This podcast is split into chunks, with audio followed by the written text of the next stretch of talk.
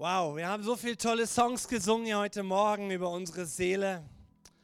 Und vielen, vielen Dank. Hey, einige von euch waren auch mit auf der Party. Ihr seht nicht so müde aus wie ich.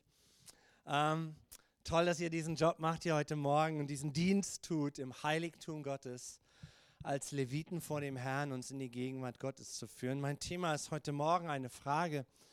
Ich möchte mit uns einmal diesen Gedanken aufspüren, mit was sättigst du deine Seele? Das wird so mein Hauptpunkt sein. Mit was sättigst du deine Seele? Und ich glaube, dass eine ganz wichtige Frage ist. Und äh, ich habe einen ersten Punkt, den ich auch als Frage schon an euch habe. Geht es dir auch so? Es kann vorkommen, dass ich gestern total beschwingt und fröhlich durch den Tag ziehe und heute schon in mich gekehrt, grübelnd und mürrisch an meine Aufgaben rangehe. Geht es dir auch so? Meine Frau kann Lieder, ein ganzes Gesangbuch davon singen. Ich bin heute in großer Glaubensstimmung, heute als Metapher, obwohl real auch, ja. Ich bin von einem Moment in großer Glaubensstimmung, zehn Stunden später, stellen sich zweifelnde Fragen in mir ein. Kennst du das auch? In einem Augenblick strömt, strömt so viel Adrenalin durch meinen Körper und ich bin voller Tatendrang und am nächsten Tag bin ich sowas von verunsichert und gelähmt. Einige nicken. Weshalb, frage ich heute Morgen, weshalb können wir Menschen so wechselhaft sein? Und dem wollen wir heute Morgen nachspüren und Lösungen finden. Und wir wollen das nicht medizinisch tun, nicht psychologisch tun, sondern wir wollen uns aus der Gottperspektive Gottes heranwagen und das betrachten. Weshalb sind wir Menschen so, so unberechenbar? Ich erzähle mit Menschen und plötzlich fällt ein Wort und ein Mensch wird tief verletzt, ohne dass ich das überhaupt mitkriege. Gerade warst du noch in mega cooler Stimmung, plötzlich ein Wort und es schlägt in uns etwas um. Weshalb sind wir Menschen so unberechenbar und unplanbar? Ich staune immer mal wieder über mich selbst, ich staune immer mal wieder über das Worship-Team und ich staune immer wieder mal über jeden unserer Mitarbeiter, ob im Kindergottesdienst, egal wo. Ich bin Pastor und als Pastor ist eine meiner Hauptaufgaben neben vielen unter der Woche, dass wenn ich sonntags dran bin, dann auch richtig dran bin zum Predigen. Also ich meine, du erwartest seelischen, ausgeglichenen Pastor. Du erwartest einen am besten ausgeschlafen, voll Heiligen Geistes erfüllt, eine gute, qualitative, tiefe Predigt hat er empfangen, wie viele Stunden auch immer, spielt ja keine Rolle, die alle berührt. Seine Beziehung mit seiner Frau ist absolut in Ordnung. Er wacht Sonntagmorgen um 5 Uhr auf, hat so eine powervolle Gebetszeit, trinkt seinen heißen Kaffee mit Freunden, kommt in die Gemeinde. Alle sind sie fröhlich, alle sind sie lieb, alle sind sie ausgeschlafen. Und ich staune, dass ich noch niemals in meinen 28 Jahren bei mir oder auch vom Team hier oder von den Teams, wo du unterwegs bist in der Gemeinde, dass ich voraussehen konnte, in welcher Verfassung ich nächste Woche hier aufschlage. Geht es dir auch so, dass du nicht planen kannst, wie bin ich nächsten Sonntag drauf? Wie schlage ich morgen früh auf der Arbeitswelt auf? Wir können das nicht planen. Warum sind wir denn so unberechenbar? Ich kann es nicht sagen, ob in, nächst, ob in 14 Tagen in mir die Sonne scheint oder ich mit aufgetürmten Bergen hier zum Predigtdienst komme. Weiß ich nicht. Ist das nicht erstaunlich? Wäre unser Leben nicht um ein Vielfaches einfacher, wenn wir wissen könnten, ob am Mittwoch Freude durch unsere Poren strahlen würde? Tiere sind anders, ist mein nächster Punkt. Tiere sind anders. Wir haben, meine Frau und ich, vor 14 Tagen, als wir zur Pastorenkonferenz gefahren sind, äh, ins Sauerland, dann unterwegs in Kassel Stopp gemacht bei unseren Verwandten und Freunden und sie besucht. Und er ist ein erfolgreicher Geschäftsmann. Sie ist gerade äh, Vollzeit, wie sagt man, Nothilfe-Mami. Wenn ein Kind nicht weiß, wohin, ruft das Jugendamt an und dann kommt sie sofort zu dieser Mutter in Pflege. Sofort, innerhalb von wenigen Stunden ist sie bereit. Er hat vor Jahren ein Hobby entdeckt als passionierter Jäger. Und so hat er auch jetzt dieses Jahr sein Jagdrevier und sein Jagdauto und ist richtig qualifiziert, hat richtig was drauf mit Jagd und er hat auch einen Hund. Und natürlich haben wir beide oder ich habe mich auf Tina und Thomas gefreut, aber auch auf ihren Hund. Ehrlich, ich war letztes Jahr schon da. Er hat eine Tiroler Bracke. Ein feiner Hund. Meine Frau mag alles, nur nicht Tiere. In ihrer Nähe. Aber den hält sie aus. Der ist zu Hause. Vor einem Jahr waren wir da, haben bei ihm, ihn übernachtet. Der Hund war auch da. Und was mir dieses Mal, ich saß am Tisch, besonders auffiel, ich hatte meine Predigt noch nicht, das war alles noch nicht da. Ich, ich, ich, ich stellte an diesem, Finja heißt sie. Ja. Finja kommt. Und er sagt, boah, der, der, sie erkennt dich wieder. Vor einem Jahr war ich da. Du für einen Tag und eine Nacht. Sie hat mich wiedererkannt und sie benahm sich komplett konstant, genauso wie vor einem Jahr. Sie haben gerade ein kleines Baby frisch in Pflege.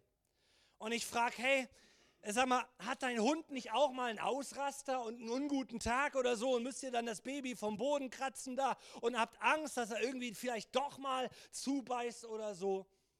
Der Chef sagt, nö, ist noch nie vollkommen. Der Hund ist jetzt drei Jahre alt seine Freude ist stets dieselbe. Sein Benehmen ist immer dasselbe. Das Wedeln des Schwanzes ist immer dasselbe.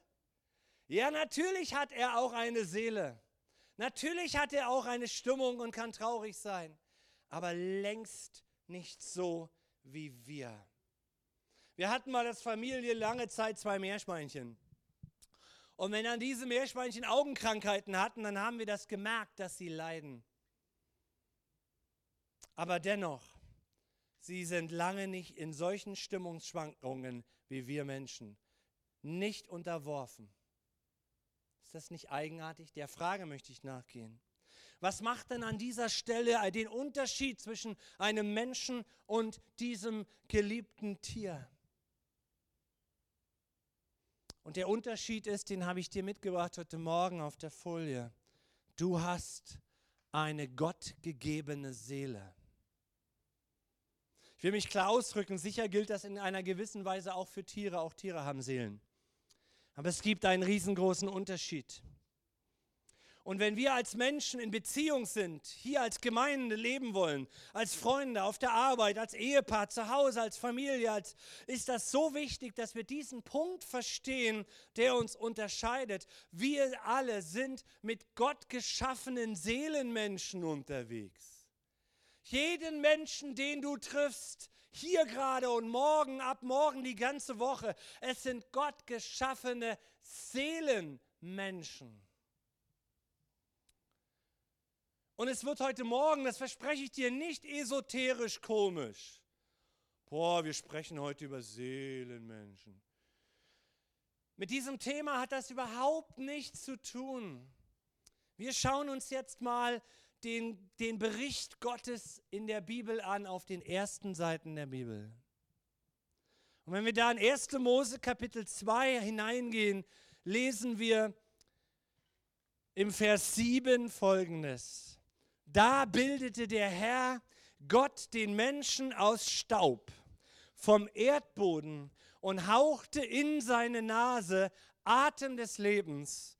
Und so wurde der Mensch eine lebende Seele. In diesem Kapitel 2 des Schöpfungsberichtes sind wir bereits bei einer erweiterten Darstellung der abgeschlossenen Schöpfung. Im ersten Kapitel, das sollten wir alle wieder mal lesen, spricht die Bibel doch davon, wir kennen es doch alle, oder? Dass Gott die Erde und die Himmel schuf. Er schuf Sonne und Mond und die Sterne, die Galaxien. Er schuf die Pflanzen. Er schuf die Tiere. Und am Ende den Menschen als Krönung der gesamten Schöpfung. Und dann schließt dieses erste Kapitel im 1. Mose 1 mit dem Vers 27, schließt nicht, aber es ist einer der Höhepunkte an den Gedanken, die uns das Kapitel vermittelt. Gott schuf im Vers 27 den Menschen als sein Bild. Als Bild Gottes schuf er ihn, Mann und Frau schuf er sie. Als Mann und Frau schuf er sie. Das ist deine Bestimmung. Frau oder Mann zu sein. Und er schuf dich und mich, den Menschen, als Ebenbild, sieht aus wie Gott. Und jetzt hier im Kapitel 2, wenn wir den Vers 7 nochmal einblenden, offenbart uns Gott ein weiteres wesentliches, wesentliches Merkmal. Hier wird in ganz einzigartiger Weise offenbart, wer du und ich in der Tiefe unseres Seins sind. Menschen mit einer außergewöhnlichen Seele. Mit einer außergewöhnlichen Seele. Die gesamte Schöpfung ist da. Und jetzt macht Gott Folgendes. Gott nimmt Staub der Erde,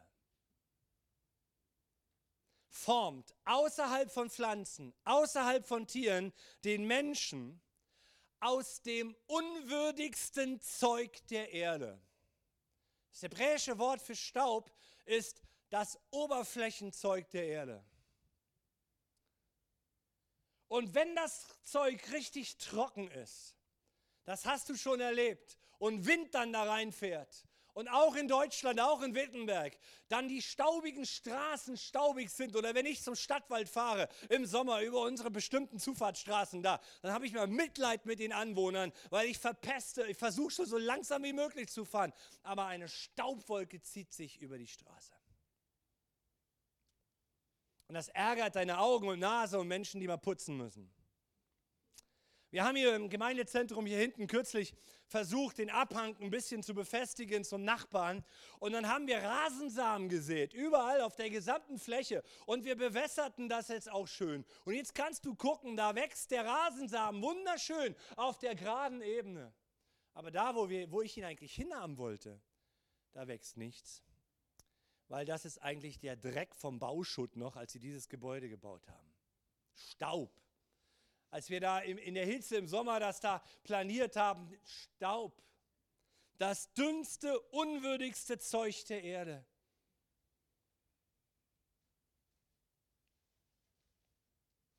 Da bekommt kein Samenkorn Halt. Und ausgerechnet aus diesem Zeug formt Gott den Menschen. Ist das nicht erniedrigend und zeigt dir und mir nicht unsere Bedürftigkeit, aus der wir geschaffen sind und nichts dafür können? Das ist Teil deines und meines Lebens. Teil, nicht alles.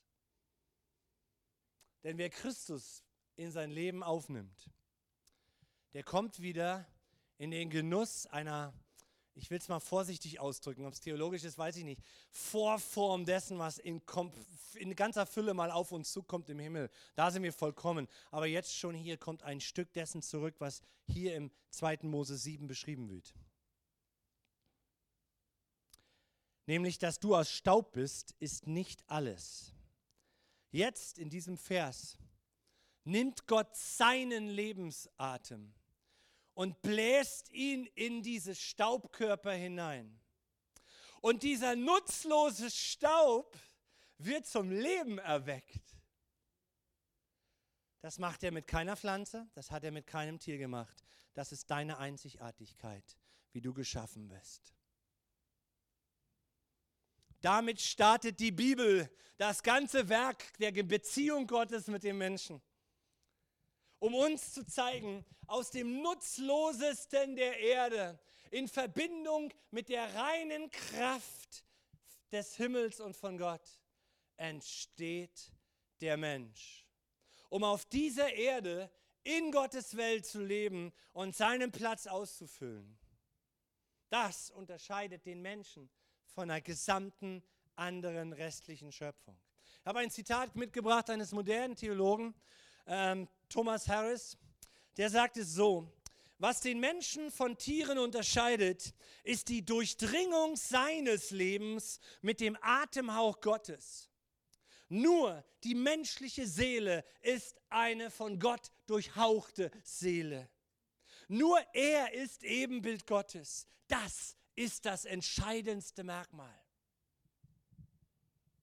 Und wir wissen, was dann im Garten Eden passiert ist. Der Mensch verlor den Bezug zur Gegenwart Gottes durch unsere menschliche Seite. Eva hörte auf die Stimme, Adam überlegte, stellte alles in Frage. Die irdische, nutzlose Seite im Menschen der Seele regte sich und überhob sich über die Weisheit Gottes, die von oben kam.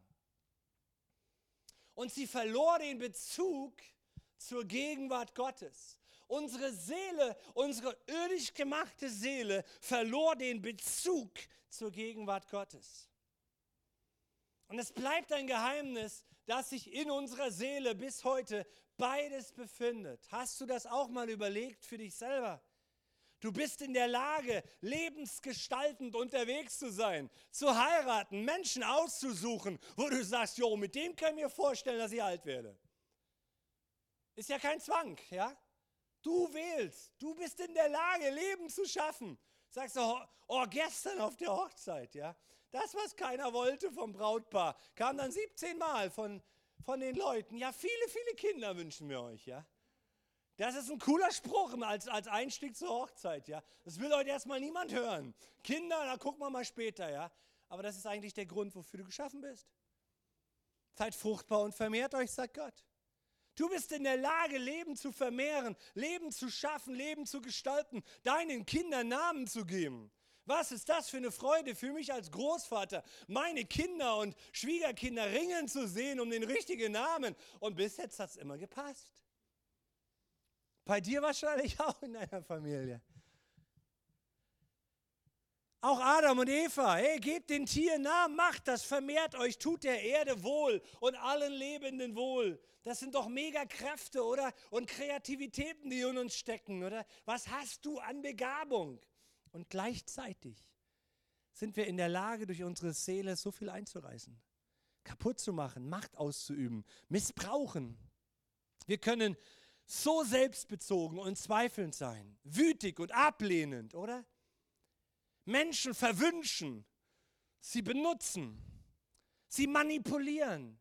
Wir können innerlich so voller Ängste sein, komische Wahrnehmungen haben des Nachts und Einbildungen und Konstrukte. Einer meiner Mentoren musste ich mal, da war ich ganz junger Pastor, hatte eine schwere Zeit hier in der Gemeinde. Und dann wachte ich nachts um halb drei auf Angst gebadet, Schweiß gebadet. Ich, du kannst dir nicht vorstellen, was in meinem Kopf ablief. Das habe ich nur ein einziges Mal gemacht. Ich habe meinen Mentor als Pastor in Berlin angerufen, nachts um zwei. Der krabbelte aus meinem Bett, weil wir haben unsere Nummern in Notfällen. Und er hörte sich meine Geschichte an. Großartiger Seelsorger. Ich war verzweifelt. Und er sagte, Sigi, mein Freund, Du hast ein übersteigertes Wahrnehmungs, eine übersteigerte Wahrnehmung. Und nach einer Dreiviertelstunde nächtlicher Sitzung, kostenlos, hat er mich mit Gebet und dem Heiligen Geist und psychoanalytischen Dingen wieder runtergeholt. Eine übersteigerte Wahrnehmung, die war für mich real. Die war für mich so real, dass ich wusste, ich brauche nachts um halb zwei Hilfe. Ist das nicht eigenartig, meine Seele?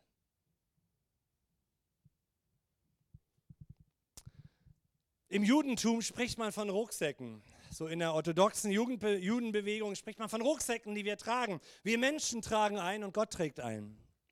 Und wir Menschen haben einen Rucksack auf den Rücken, da ist so viel Selbstverwirklichung drin, so viel Selbstbezogenheit so ein großes Geltungsbedürfnis in unserer Seele. Das ist das, was der Staub braucht. Der Staub braucht Geltungsbedürfnis. Wozu bin ich Staub denn da? in dieser Welt. Alle trampeln auf mir herum. Das ist deine Staubseite deiner Seele, die sich da regt mit einem Bedürfnis der Geltung in uns. Die haben wir alle, die haben wir auch nach der Bekehrung und nach der Taufe. Die haben wir in uns. Diesen Rucksack tragen wir mit.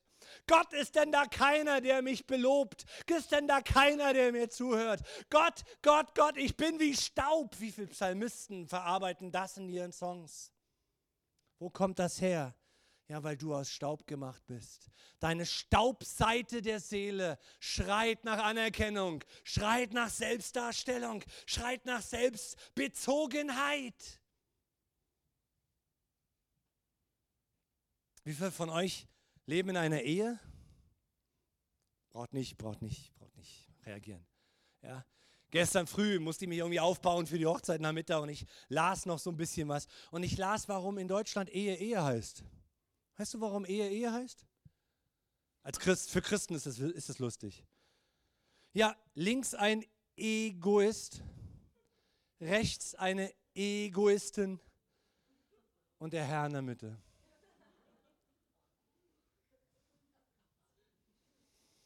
Hm unsere staubbezogene Seite braucht Selbstverwirklichung. Wer bin ich, ist die große Frage meines Geltungsbedürfnisses, meiner Staubseite. Wer bin ich hier eigentlich? Bin ein Nichts, bin im Osten groß geworden. Wollen wir predigen, nicht das Gelabber. Hey, wir haben alle Bedürfnisse, das ist mein Kern aus diesem Gedanken. Hey, was ist meine Heimat? Ich leide mit, miteinander. Gestern, gestern war eine Hochzeit Russische Verwandtschaften durften hier, bekamen hier kein Visa, weil wir Krieg haben mit Russland. Menschen, die sagen, ich habe mit dem Krieg nichts zu tun, werden ungerecht behandelt aus mancher Sichtweise her. Menschen sind auf der Flucht, Menschen sind entwurzelt. Ich liebe unseren, wie hat, wie hat Ivan gesagt, unseren, äh, Russ, unseren ukrainischen Block in der Gemeinde. Ich liebe es, mit uns zusammen Gottesdienste zu feiern, zu wissen, wir gehören zusammen. Aber dennoch ist eine Staubseite in uns, die ist verletzt, wir sind entwurzelt. Wo komme ich denn her? Und wir als Gemeinde, wir tragen es in uns, Menschen aus verschiedenen Kulturen. Hey, wir wollen miteinander leben, wir wollen füreinander sein, oder? Wir wollen etwas von Gottes Wesen ausdrücken. Und doch, Afrikaner, Deutsche, Polen, Ukrainer, Russische, Kikisische, Ostdeutsche, Westdeutsche, du meine Güte, was macht das mit unserer Staub? Seele. Und dieser Teil meiner Seele aus dem Staub fragt nach Geltungsbedürfnis, nach Anerkennung, nach Sehnsucht, geliebt zu werden. Der andere Rucksack ist Gottes Rucksack, sagen die Juden. In ihm hat Gott alles reingepackt, was an guten Kräften von oben vorhanden ist. Liebe zu Gott, den Hunger, ihn zu ehren ihm zu begegnen, für ihn zu leben, aus der Liebe Gottes heraus unseren Mitmenschen zu dienen, das Gute zu suchen, das Leben zu umarmen, zu vergeben.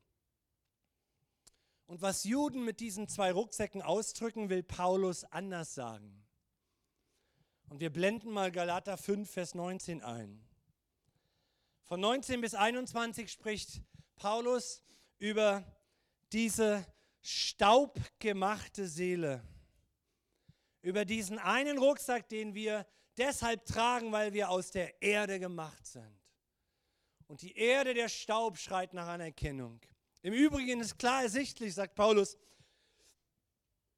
ja, was die Auswirkungen sind, wenn man sich von der eigenen Natur, die Natur des Staubes, beherrschen lässt.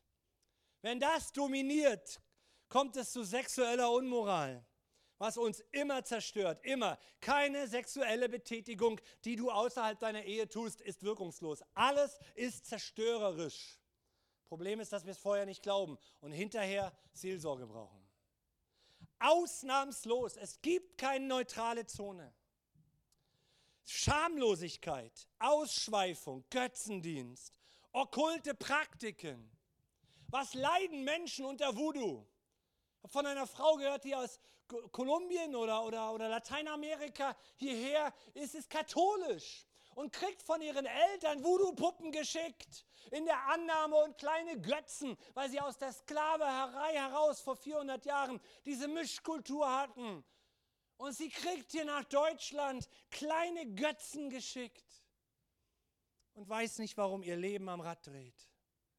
Schmeiß das Zeug in die Tonne, verbrenne es, löse dich davon. Geh einen klaren Weg, ohne Okkultismus, ohne Perversion, ohne Schamlosigkeit, ohne Götzendienst, ohne Feindseligkeit. Streit, Eifersucht, Wutausbrüche. Ihr kennt das nicht, aber ich. Rechthaberei. Ihr kennt das nicht, aber ich. Ich, mich, meiner, mir. Jesus segne diese vier.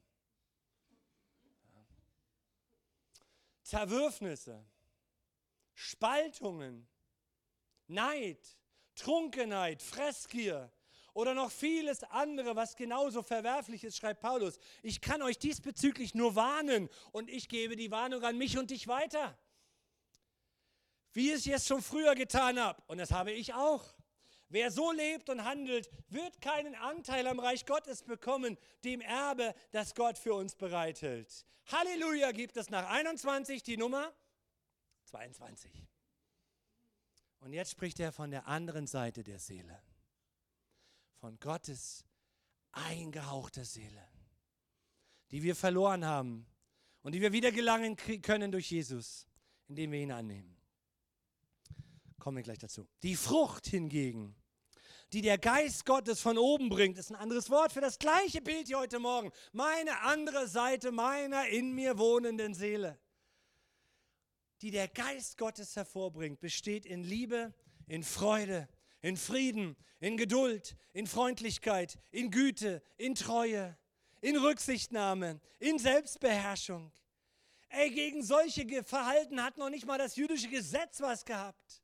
Nun, nun, wer zu Jesus gehört, da haben wir es. Du musst Jesus in deinem Herzen haben. Das muss pochen, das muss pulsieren. Jesus ist mein Erlöser. Ich habe mich taufen lassen für ihn, wegen ihm, mit ihm, in ihm. In, er ist in mir.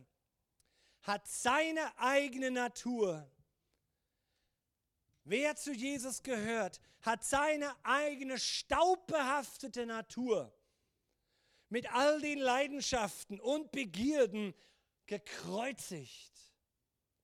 Da wir also durch Gottes Geist ein neues Leben haben, wollen wir uns jetzt auch auf Schritt und Tritt von diesem Geist bestimmen lassen. Wir wollen nicht überheblich auftreten, einander nicht provozieren, provozieren und nicht einander aufeinander neidisch sein. Und dann lest zu Hause bitte weiter.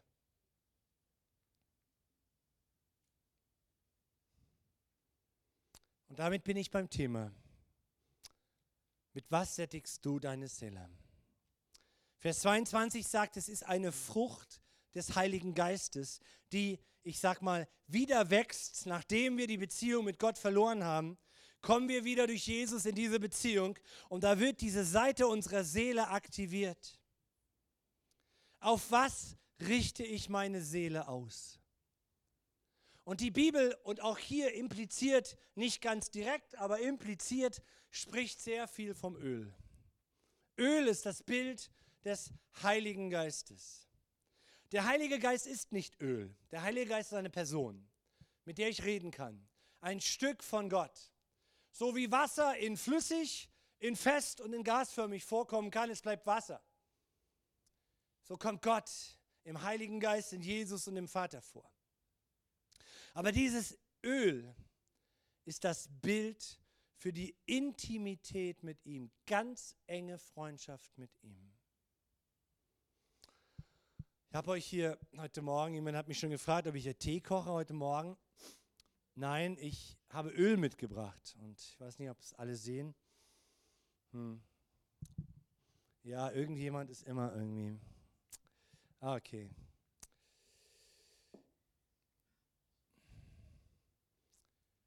Wenn ich in dieses Gefäß hier Öl hinein gießen lasse,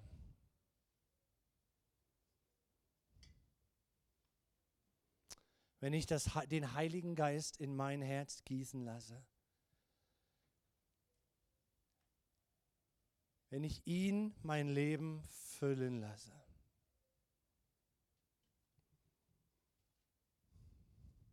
Immer mehr und immer mehr. Wenn ich mit ihm unterwegs bin, wenn ich ihn in seinem Wort suche.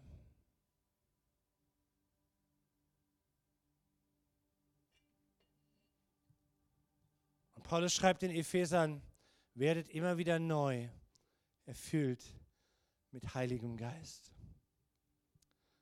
Und wenn ich dann unterwegs bin in meinem Alltag und nur irgendjemand, nur irgendjemand, nur den Hauch seines Fingers an mich berührt, ich meine das jetzt nicht in echt, sondern im Bild, weil ich so voll bin vom Heiligen Geist, so voll bin von Gottes Atem, so voll bin von Gottes, von Gottes Reinheit, dann werden Menschen auf deinem Arbeitsplatz verändert. Wenn ich diese Intimität mit der Kraft meiner anderen Seite habe, wenn ich diese Intimität mit der Kraft meiner anderen Seite habe, entsteht Zorn und Schmerz. Aber habe ich Intimität mit dem Heiligen Geist, mit Jesus, entsteht Vergebung, entsteht Sanftheit, entsteht Liebe. Ist es nicht erstaunlich? Ihr kennt die Geschichte von diesem reichen Jüngling, den Jesus von diesem reichen Mann, den Jesus erzählt. Das ist ein Mann, der alles hat und der Reichtümer hat und Reichtümer hat. Und plötzlich hat er noch, noch mehr größere Ernte. Und ich habe euch den Vers mal mitgebracht, was für mich so als Bild steht, für alles andere auch. Womit sättige ich meine Seele? In diesem Fall macht Jesus dieses Beispiel auf, da sättigt einer seine Seele mit mit Gütern, mit Geld, mit Versicherungen, mit Absicherungen. Und dann sagt er im Lukas 12, Vers 19 folgenden Satz. Ich will zu meiner Seele sagen,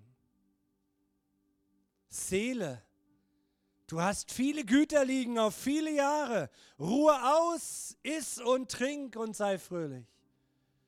Er spricht seine aus Staub gemachte Seele, er versucht sie zu sättigen mit den materiellen Dingen, die diese Welt hervorbringt.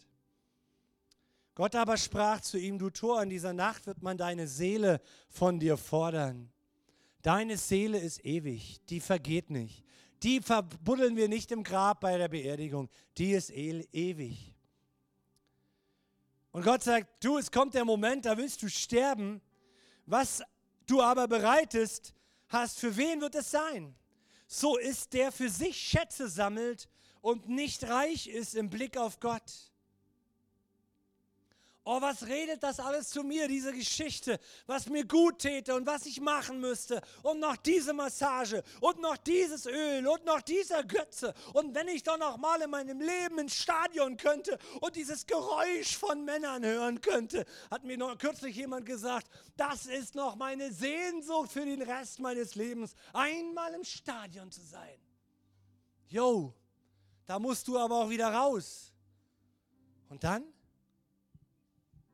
Das ist das, was Ewigkeitswert hat. Die Gemeinschaft mit dem Heiligen Geist. Wollen wir uns mal noch drei Stellen anschauen, während wir hier schon langsam in die Schlussphase dieses Gottesdienstes kommen. Was meinst du? Heißt es umsonst einfach so in den Raum gestellt im Psalm 103? Vers 1 und 2. Und wenn du möchtest, schreib dir die Verse auf oder fotografiere sie dir ab, nimm sie, meditiere sie, meditiere darüber aus dem Blickwinkel dieser Predigt heute Morgen. Von David. Lobe den Herrn. Mein Mund, mein Kopf, meine Augen, nein, meine Seele meine aus Staub gemachte Seele, die sagt, jetzt ist nicht Lobezeit. Jetzt gehst du auf die Knie, du Frustbolzen. Ja. Und in diesem Moment, wo dir zum Heulen ist, wo du, wo, du, wo, du, wo du dich ritzen mögest aus Schmerz, sagt die Bibel dir, lobe den Herrn, meine Seele. Lobe den Herrn, Ich erhebe mich aus dem Staub meiner Seele und sage dir, mein Gott, du hast mich erlöst. Du hast meine Seele gerettet. Ich bin nicht einsam. Ich bin nicht allein. Ich lobe dich, mein Herr und mein Gott. Psalm 62, Vers 2. Meine Seele ist stille zu Gott.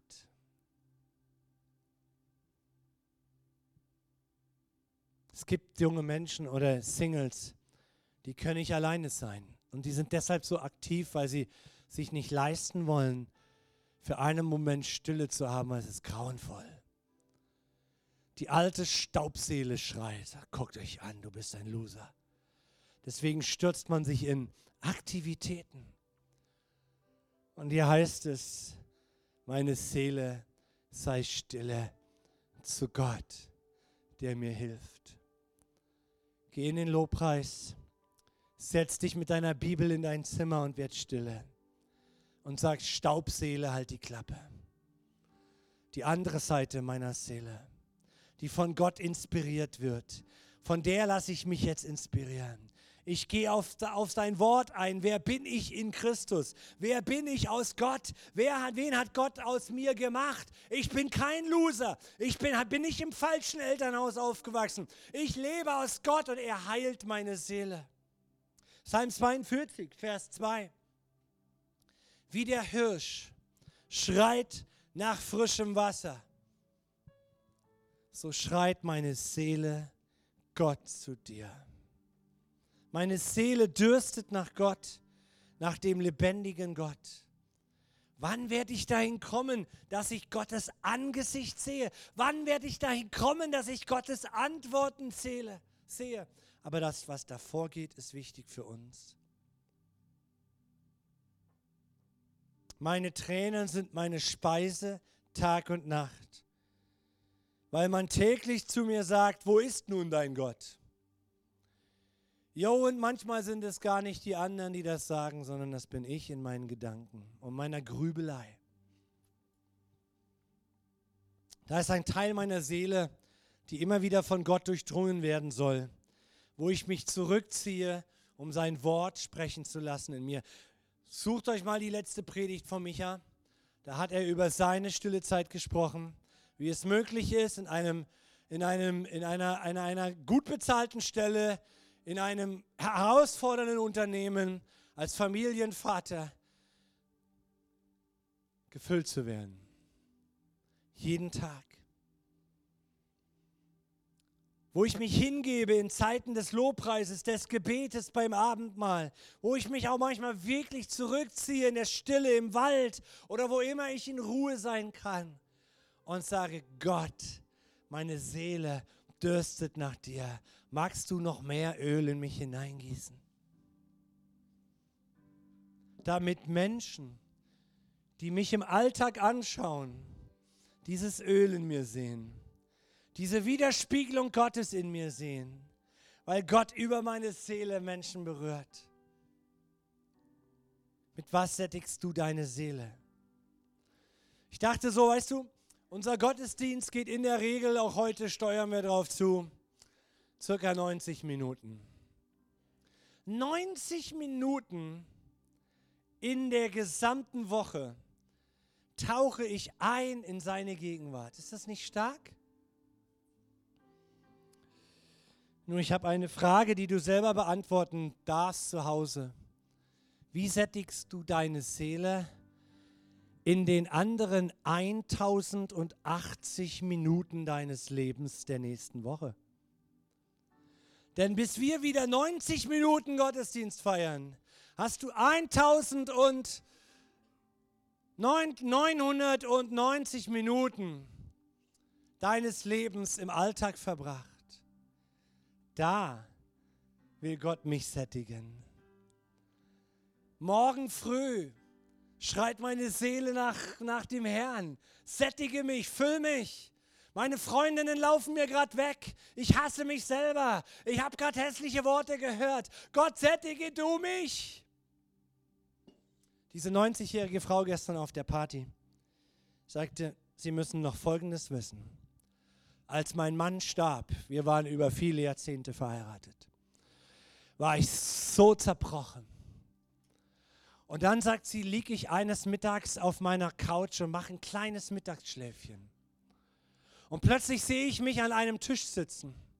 Und da auf gegenüber sitzt ein Mann, dunkle Haare, hübsch, mit langem Bart.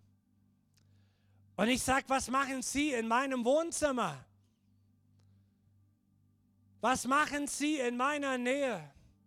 Dann steht er auf, sagt er, sagt sie. Dann kommt er zu mir rüber, dann legt er seine Arm um meine Schultern und sagt, ich bringe dir Frieden für deine Seele. Und sie sagt, von diesem Moment an war meine Trauer eine andere war meine Hoffnungslosigkeit eine andere, weil Jesus seinen Arm um mich gelegt hat. Meine Seele schreit zu dir. Ich weiß, du sitzt hier heute Morgen und weißt, wo deine Seele schreit.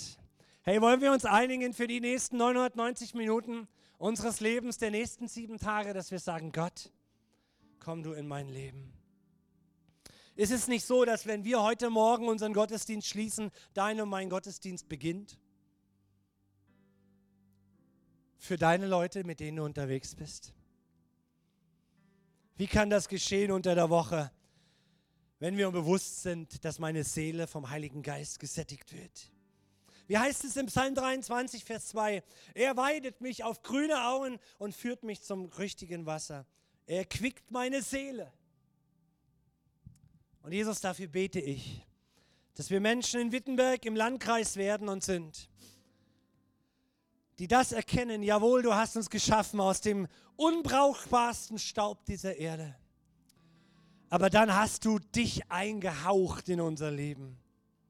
Und wir sind gläubig, wir sind wiedergeboren. Wir haben dich eingeladen, Heiliger Geist. Und wir wollen mit dieser Perspektive in diese neuen 1080 Minuten dieser Woche gehen, Herr. Und Gottesdienst feiern, wann immer wir können und wann immer wir es brauchen oder uns zumute ist. Heiliger Geist, komm auf uns und offenbare uns dieses Wort aus Genesis 1 und 2. Dass wir aus Staub zu einer lebendigen Seele gemacht worden sind, um dein Öl in uns zu tragen. Heiliger Geist, fülle dein Volk, fülle uns für diese kommende Woche, jeden Tag neu. Lass uns in deiner Kraft wandeln, egal welche Nachrichten wir gucken, was wir hören, was wir durchmachen müssen, Herr.